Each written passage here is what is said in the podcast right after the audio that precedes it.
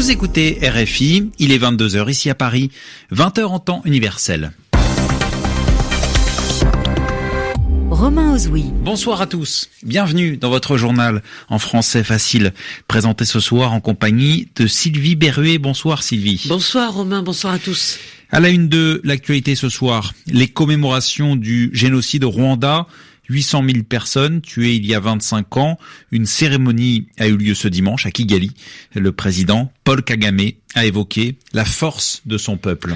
Condamnation des Palestiniens après les propos de Benjamin Netanyahou. À trois jours des législatives, le Premier ministre israélien a promis qu'en cas de réélection, les colonnes israéliennes en Cisjordanie seraient annexées.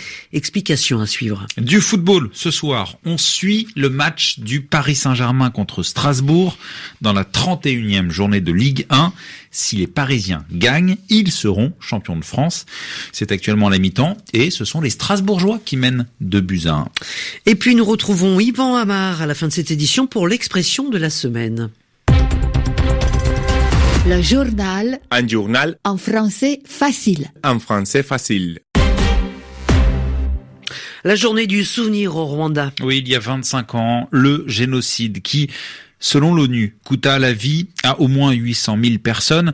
Les cérémonies euh, se sont déroulées à Kigali, la capitale. Symboliquement, une flamme a été allumée au mémorial de Gizosi dans la capitale rwandaise, en présence bien sûr de Paul Kagame, le président, et de chefs d'État ou de gouvernement du continent. En revanche, un seul dirigeant non africain c'est le Premier ministre de Belgique, Charles Michel, venu exprimer le soutien de l'ancienne puissance coloniale je vous propose d'écouter un, extrait de son discours. Oui, il faut le dire, ce génocide est aussi l'échec de la communauté internationale qui n'a pas pu prévenir ce crime contre l'humanité. Et je me tiens devant vous au nom d'un pays qui veut aussi assumer les yeux dans les yeux sa part de responsabilité face à l'histoire. C'est en ce sens que mon prédécesseur Guy Verhofstadt en 2000, a exprimé les excuses de la Belgique parce qu'il l'a dit, c'est un cortège, et je reprends ces mots, de négligence, c'est un cortège d'incompétence, c'est un cortège d'erreurs et de fautes qui ont rendu cette tragédie possible. Charles Michel, le premier ministre belge lors des commémorations du génocide au Rwanda, propos recueillis par l'un des envoyés spéciaux de RFI à Kigali, Jean-Pierre Monza. puis à noter que ce soir, il y a eu une veillée au stade Amahoro en présence de plusieurs centaines de personnes. Au Proche-Orient, une promesse de Benjamin Netanyahou qui fait polémique. Oui, une déclaration du Premier ministre israélien qui intervient alors que mardi, ont lieu en Israël les élections législatives.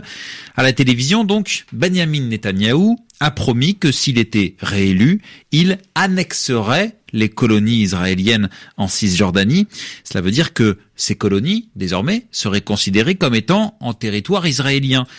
La réaction des Palestiniens est vive, ils condamnent une telle position, mais ils ne s'étonnent pas de l'annonce de Benjamin Netanyahou. On écoute Xavier Abou Haïd, porte-parole de l'OLP, l'Organisation de libération de la Palestine. Le gouvernement israélien a déjà multiplié les violations du droit international et des résolutions de l'ONU. Ce sont des violations qui sont critiquées et condamnées, mais aucune mesure concrète n'est prise pour les contrer. Quand c'est l'impunité qui prévaut, on ne peut que s'attendre à ce genre de déclaration. Donc ce n'est pas surprenant. C'est juste la conséquence d'années d'impunité accordées à Israël. L'annonce de Benjamin Netanyahou a en partie quelque chose à voir avec des questions internes, mais c'est aussi le résultat d'une stratégie politique soutenue par son parti. Et après les déclarations de Trump sur Jérusalem et sur le plateau du Golan, ce n'est pas étonnant qu'il tente d'annexer des pans de la Cisjordanie occupée.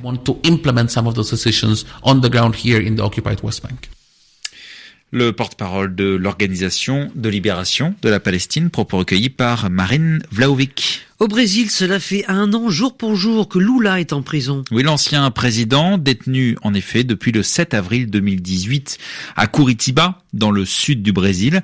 Il a été condamné à une peine de 12 ans et un mois pour corruption et c'est depuis sa cellule qu'il a écrit une lettre qui a été publiée dans la presse au Brésil. Voici le titre de cette lettre. Pourquoi ont-ils aussi peur de remettre Lula en, liberté. Détail de cette tribune, c'est ainsi que l'on nomme un, texte d'opinion qui est publié dans la presse, une tribune. Le détail avec notre correspondant au Brésil, Martin Bernard. Du fond de sa cellule aménagée dans un commissariat de la police fédérale à Curitiba, dans le sud du pays, l'ancien président continue de clamer son innocence.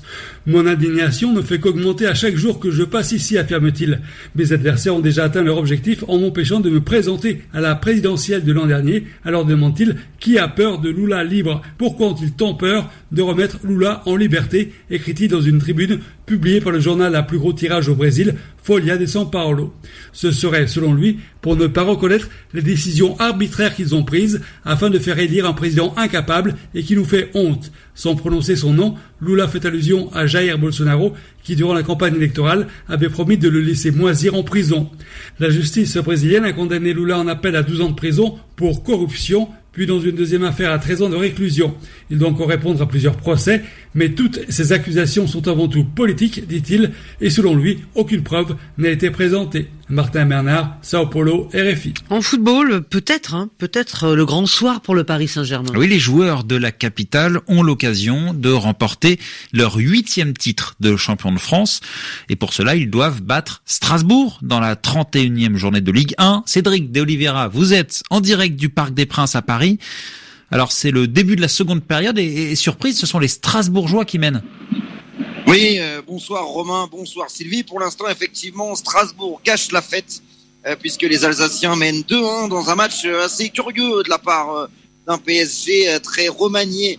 Plusieurs joueurs sont absents, notamment Neymar ou Kylian Mbappé qui est sur le banc. C'est donc le Camerounais Eric Maxime Choupo-Moting qui a ouvert le score après le quart d'heure de jeu euh, le Camerounais qui s'est signalé ensuite en arrêtant lui-même une frappe euh, d'un de ses partenaires, à savoir Christophe Nkunku, une frappe qui allait directement dans le but.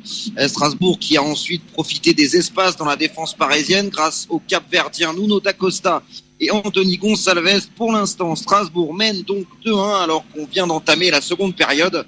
Rappelle que le PSG devra patienter au moins une semaine si le score en restait là pour célébrer le titre de champion de France. Merci Cédric De Oliveira en direct du Parc des Princes à Paris. Allez, il est 22h08 ici à Paris. C'est l'heure de retrouver, comme chaque dimanche, l'expression de la semaine avec Yvan Amar. Ce soir, régime présidentiel.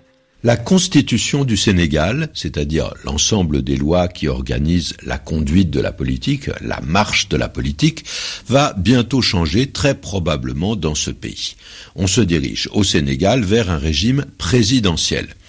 Cela veut dire donc que pour le moment, ce n'est pas le cas. Alors, comment le pays est-il gouverné en ce moment?